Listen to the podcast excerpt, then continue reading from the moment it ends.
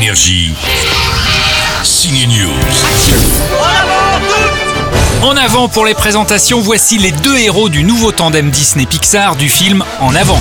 C'est carrément génial Dans un monde fantastique, on découvre deux frères elfes. Le plus jeune, Yann, est timide et effacé. Son aîné, Barley, ben c'est le contraire. Bon, comment tu te sens? Super Mais les frangins partagent une perte, celle de leur père. La relation à leur papa décédé est au cœur de ce nouveau film d'animation des studios Pixar. Comment combler un vide? Eh bien en essayant la magie. Pourtant, j'ose espérer qu'il reste un peu de cette magie en vous.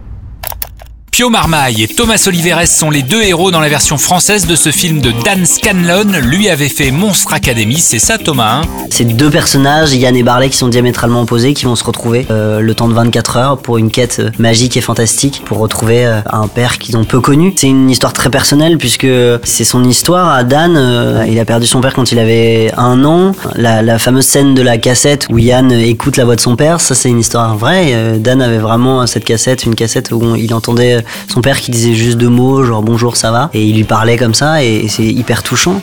Je vais rencontrer papa La magie les aidera-t-elle à faire ressusciter leur papa En avant sort aujourd'hui? Énergie. Signe News.